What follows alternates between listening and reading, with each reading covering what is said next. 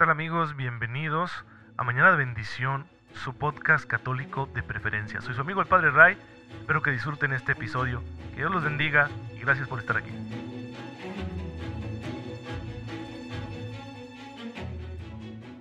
Muy buenos días hermanos, bienvenidos a su podcast católico favorito, Mañana de Bendición. Soy su amigo el Padre Ray. Muy feliz viernes, espero que se encuentren todos muy bien, llenos de bendiciones y ya aprovechando la gracia que Dios nos da porque todos los días nos la concede para que podamos ser santos, para que podamos llevar a la práctica todas las enseñanzas de Jesucristo nuestro Señor, y eso es sin duda lo que nos santifica. El día de hoy estamos celebrando a un gran santo, un santo que, yo admiro mucho, de, de mis santos favoritos, San Jerónimo. San Jerónimo nace en lo que hoy es Croacia, una región conocida como Dalmacia va a estudiar en la ciudad de Roma, va a cultivar con esmero todos los saberes, tanto los eclesiásticos como los saberes seculares, y allí será convertido, se bautizará, y después, captado, atrapado por el valor de la vida contemplativa de la oración, se va a entregar a la penitencia, al ascetismo, en Oriente. Va a sentarse eh, cerca de Belén. Ahí será ordenado presbítero. Volverá a Roma donde ejercerá como secretario del Papa Damaso, hasta que, fijando ya su residencia definitiva en Belén, va a vivir como monje dedicándose a traducir y explicar las Sagradas Escrituras, de las cuales va a ser un insigne experto. De un modo admirable fue partícipe de muchas necesidades de la Iglesia y finalmente, llegando a una avanzada edad, descansó en el Señor. Pues miren, la vida de San Jerónimo es muy interesante porque es quien más ha estudiado en la antigüedad las Sagradas Escrituras. Él nace alrededor del año 342 en un lugar llamado Estridón, una pequeña población situada en esa región de Dalmacia y cerca de una ciudad romana importante de aquel entonces, la ciudad de Aquilea. Su padre tuvo buen cuidado de instruirlo en todos los aspectos de la fe cristiana, pero también en los elementos de las letras y de las ciencias, primero en el propio hogar y más tarde enviándolo a escuelas de Roma. Ya estando en la gran ciudad de Roma, San Jerónimo tuvo como maestro a un hombre llamado Donato, que era pagano, no era católico, pero era un erudito, especialmente conocedor de las lenguas y las letras. En poco tiempo llegó a dominar perfectamente el latín y el griego, que no era ninguna de las dos sus lenguas natales, él hablaba una lengua conocida como el ilirio. Leyó a los mejores autores en ambos idiomas con gran aplicación e hizo muchos progresos en la oratoria. Pero como había quedado falto de la guía paterna y bajo la tutela de un maestro pagano, olvidó algunas de las enseñanzas y de las devociones que se le habían inculcado desde pequeño. Ciertamente no estaba bautizado. Eh, en aquel entonces era común que mucha gente hiciera esperar el bautismo, aunque creyeran en Cristo, vivían como catecúmenos en ocasiones largos años, porque a los bautizados se les exigían luego penitencias muy duras cuando llegaban a pecar. Tal es el caso de la familia de Jerónimo, y por eso Jerónimo, siendo un jovencito, aunque viene de una familia católica, aún no está bautizado. Pues bueno, va a dejarse llevar por la influencia de su maestro Donato, se va a diluir el espíritu cristiano que había recibido en el hogar y se va a hacer muy afán de las vanidades, los lujos y otras debilidades, como él admitirá luego ya en su avanzada edad. Por otra parte, en Roma recibe el bautismo, como él mismo nos lo ha dejado dicho. Teníamos la costumbre, mis amigos y yo, de la misma edad y gustos, de visitar los domingos las tumbas de los mártires y de los apóstoles, y nos metíamos a las galerías subterráneas en cuyos muros se conservan las reliquias de los muertos. Esto nos lo cuenta San Jerónimo de su propia vida pues ya bautizado, que era un compromiso que había hecho al parecer con su padre, va a renovarse su espíritu religioso, que siempre había estado por ahí en su corazón, pero se había apagado en los años en los que estuvo bajo la influencia de su maestro Donato. Así que en el año 370 vuelve a su tierra, se establece en la ciudad de Aquilea, y el obispo de esta ciudad, San Valeriano, pues quiere que Jerónimo se dedique al estudio y entonces Jerónimo va a tener amistad con varios sacerdotes de la iglesia de Aquilea que son también eruditos. Por ejemplo, un tal San Cromacio, que va a suceder a San Valeriano como obispo de Aquilea, y los diáconos Joviniano y Eusebio, San Eliodoro, Nepotiano, Rufino, entre otros. Rufino va a ser un gran amigo de Jerónimo y después un gran opositor de Jerónimo. Ya para entonces este sacerdote Rufino provocaba contradicciones y violentas discusiones, con lo que comenzaba a crearse enemigos. Al cabo de dos años, algún conflicto, sin duda más grave que los otros, disolvió aquel grupo de amigos, y Jerónimo decidió retirarse a alguna comarca lejana para vivir en penitencia y en oración. Jerónimo había conocido también a Evagrio, un sacerdote de Antioquía, que tenía fama de ciencia y de virtud, y que despertó en el joven Jerónimo el deseo de conocer la parte oriental del imperio, la parte oriental del cristianismo. Hacia allá partió con alguno de sus amigos. Llegó por allá el año 375, empezó a llevar una vida monástica y a purificar su alma. Aquí vinieron grandes pruebas espirituales que le ayudaron a madurar en su fe. Luego la iglesia se vio sucedida por algunas situaciones de conflicto religioso, por la cuestión de las herejías que andaban en boga por aquel entonces. De hecho, su amigo Rufino se va a hacer al lado de los herejes. Y bueno, San Jerónimo va a tomar eh, la bandera de decir hay que regresar a Roma para defender la fe de la iglesia. Y ahí va a convertirse en secretario del Papa San Damaso, desde donde va a prestar una gran ayuda para combatir a los herejes. Pero su corazón sigue estando en la Tierra Santa, en Palestina, en Belén, donde él desea vivir como monje y dedicarse al estudio de las escrituras.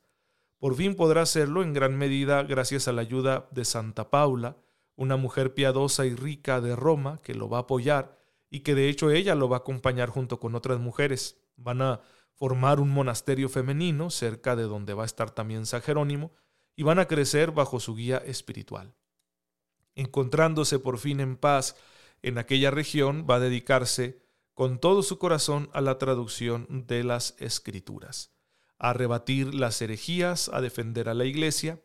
Y una de las grandes riquezas que nos deja San Jerónimo, además de la traducción de la Biblia al latín, que ya había una traducción, pero que quizá no era la mejor, San Jerónimo se da cuenta, y por eso él se dedica a conocer el, el hebreo, a conocer el griego para traducir las escrituras al latín, una mejor traducción a la que le debemos mucho en la iglesia, que se llama la Vulgata, es decir, la Biblia del pueblo.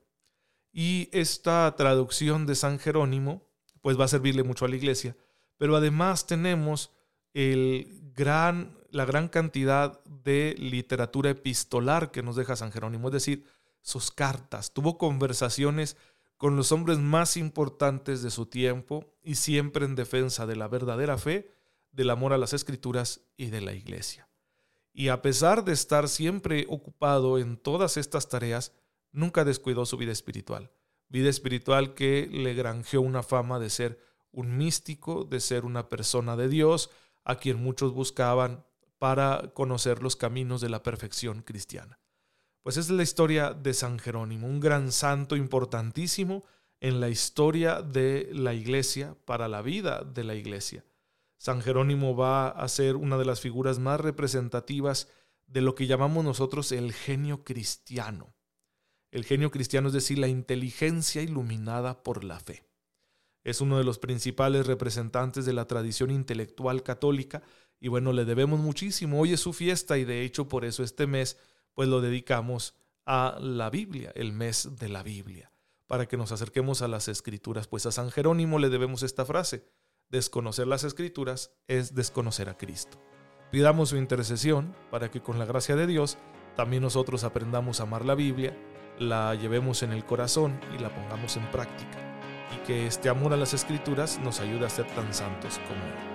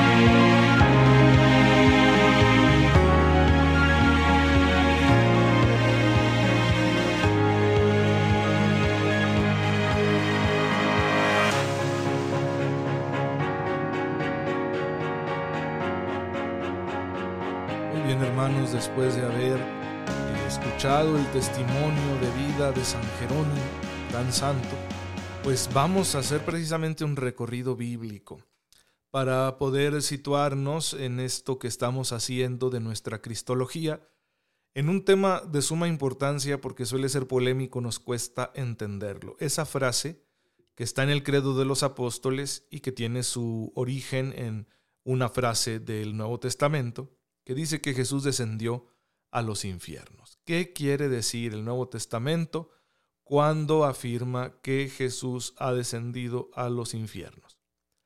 Hay un dato de suma importancia. Los judíos en tiempos de Jesús creen en el Sheol, un lugar de castigo para los pecadores, o también llamado un lugar de los muertos. Bien, tiene un primer y, obvio significado el que Jesús descienda a los infiernos. Jesús comparte la muerte con los que han muerto, por eso baja al Sheol baja al lugar de los muertos, donde la vida humana está como adormecida. Cumple las leyes de la muerte, de tal forma que se pueda decir con verdad que va a resucitar de entre los muertos.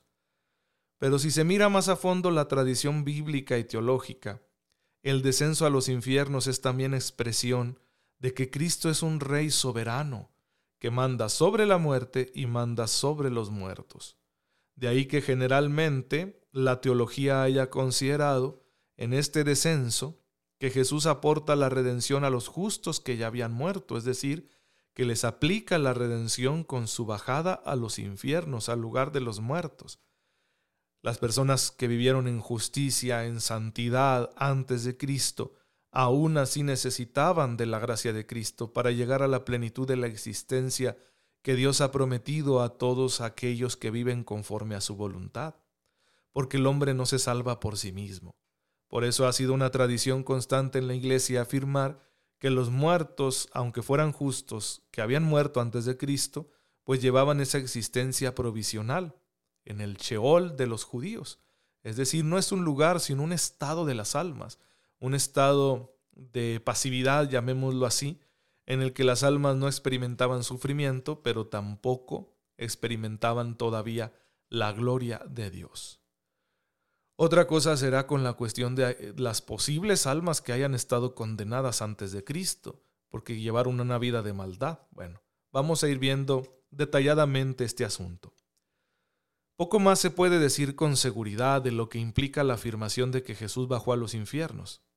Cada época ha imaginado este descenso conforme a sus propias deducciones antropológicas, es decir, en cada época tenemos imágenes distintas, distintas maneras de entender el descenso de Jesús a los infiernos.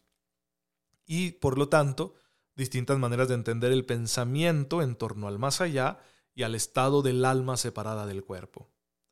Está claro que sometido a las leyes de la muerte Jesús sigue siendo el Señor de la vida, y al mismo tiempo que está verdaderamente sometido a la muerte. Su muerte es real, pero no deja de ser el Hijo encarnado.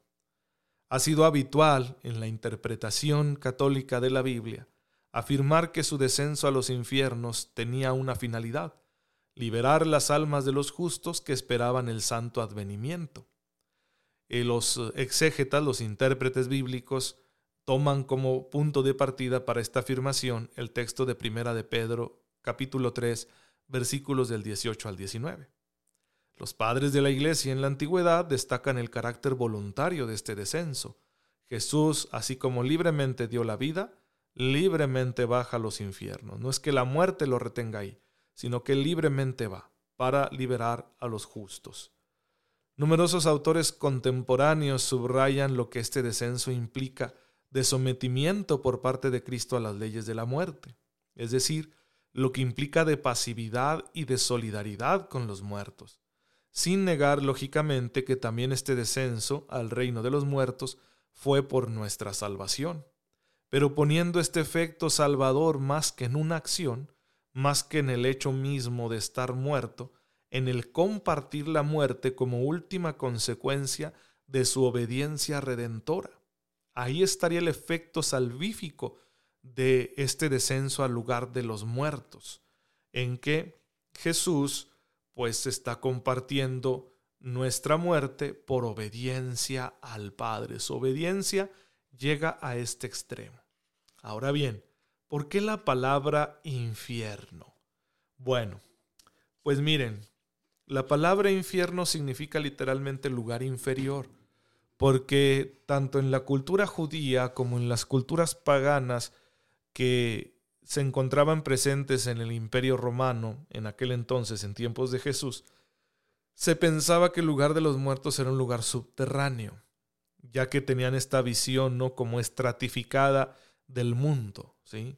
En la parte alta en el cielo estarían aquellos que gozan de la dicha de la venia de los dioses porque han sido buenos en su vida y los han recompensado con una especie de paraíso. Es una idea común a muchas religiones contemporáneas al judaísmo de los tiempos de Cristo. Mientras que los muertos que estaban eh, sin ese premio, pues estaban bajo la tierra, sin necesariamente que significara que estaban condenados, aunque algunos de ellos sí estaban condenados, y por eso algunas veces estos infiernos eran varios, como varios niveles. Bueno, cada cultura, cada religión tenía su manera de entender esto, pero de ahí la expresión infierno, región inferior. Posteriormente, con el tiempo, se va poniendo esta palabra para representar otro significado.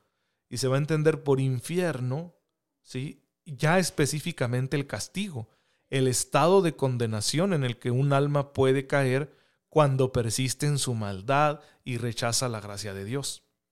Por eso tú y yo ahora cuando escuchamos la expresión infierno entendemos eso, el lugar de castigo para los condenados, o mejor dicho, el estado de condenación. Y también podemos llegar a entender una situación de mucho sufrimiento, ¿no? Es que estar en esta guerra es un infierno. Vivir aquí en medio de esta violencia es un infierno. Has hecho de mi vida un infierno. Pero en el, en el Nuevo Testamento, cuando se utiliza esta palabra, no tenemos esa, ese significado. No está queriendo decirnos el Nuevo Testamento algo así. Simplemente se refiere a las regiones subterráneas de los muertos. Entonces la expresión de que Cristo desciende a los infiernos es porque baja. ¿A qué? A evangelizar a los muertos. ¿sí? A ofrecerles el beneficio de su redención. Porque nadie puede salvarse si no es por Cristo. Y los justos que murieron antes de Jesús si bien no podían ser castigados porque fueron justos, pues no participaban todavía de la plenitud de la gloria de Dios porque Jesús aún no había realizado el sacrificio redentor. Pero ahora que lo realiza, libremente va a esta región de los muertos para liberarlos de esa situación y llevarlos a la plenitud de la salvación, a la gloria de Dios, al cielo. Ese es el entendimiento teológico que la Iglesia ha mantenido siempre de esta expresión. Ahora hay que hacer una consideración muy importante. Para nosotros es difícil entender el mundo y la vida sin esta categoría la que llamamos tiempo. Gracias al tiempo podemos nosotros decir hay un antes, hay un después, hay un presente. Para Dios no es así. Para Dios todo es un eterno presente. Porque nosotros podríamos pensar, ¿por qué Dios hace esperar a los justos que murieron antes de Cristo para entrar en su gloria? ¿Cuánto tiempo los tuvo ahí, no? Si hubo justos que nacieron miles de años antes de Cristo, miles de años esperando. No, no, no, no, el tiempo es una categoría que interpreta el mundo material, pero las realidades espirituales no entran igual en esa categoría. Así que siempre debemos respetar los límites de nuestro lenguaje a la hora de hablar de estos temas. Cuando nosotros decimos un antes y un después, lo decimos para entenderlo con nuestra cabeza, con nuestras categorías terrenales de pensamiento. Pero no quiere decir que realmente sea así. ¿Cómo entender la eternidad? La eternidad no la podemos comprender, pues Dios es eterno. Para Dios no hay tiempo, no es que Dios tenga muchos siglos, no. Dios no tiene tiempo, en Él no hay duración. Para Él todo es un eterno presente. Obviamente nosotros no lo podemos comprender porque somos criaturas temporales, pero sí nos ayuda esto a entender que no es que Dios haya hecho esperar infinitamente a los pobres justos que murieron antes de Cristo. Simplemente estamos afirmando que esa justicia de vida por sí misma no alcanza la gloria de Dios. La gloria de Dios solo puede ser alcanzada cuando se participa de una u otra forma del sacrificio redentor de Cristo. Pues así como vimos a Jesús solidario con los pecadores a la hora de bautizarse, de recibir el bautismo de Juan en el río Jordán, así ahora en su muerte, en su descenso a los infiernos, al lugar de los muertos, lo vemos solidario con los pecadores que han muerto. Sí, Jesús es solidario siempre hasta el final. Y esa solidaridad la lleva a cabo, la ejerce por obediencia al proyecto del Padre. Entonces su descenso a los infiernos es un acto último de solidaridad con la humanidad y por lo tanto de obediencia.